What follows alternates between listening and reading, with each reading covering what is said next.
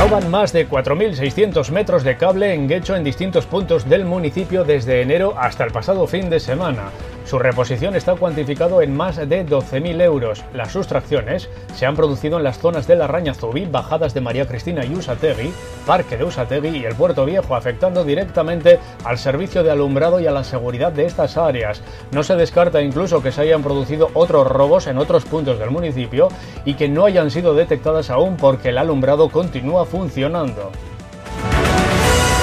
La plataforma Romo No al Derribo ha convocado una manifestación para este miércoles 26 de mayo a las 7 y media de la tarde contra el derribo de los edificios de Lope de Vega considerados patrimonio histórico de Romo.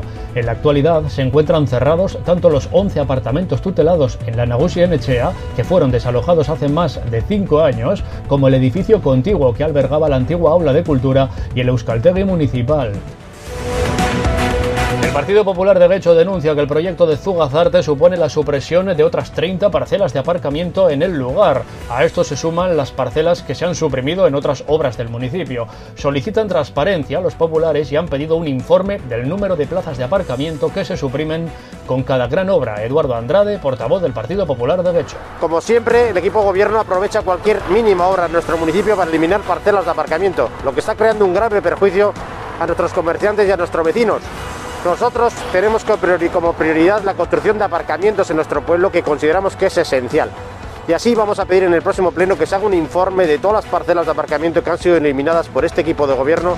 Precisamente este será uno de los temas que se tratarán en el pleno municipal del mes de mayo en Guecho. Será este jueves, día 27 a las 9 y media de la mañana. Ya sabes que puedes seguirlo en la web municipal en www.guecho.eus.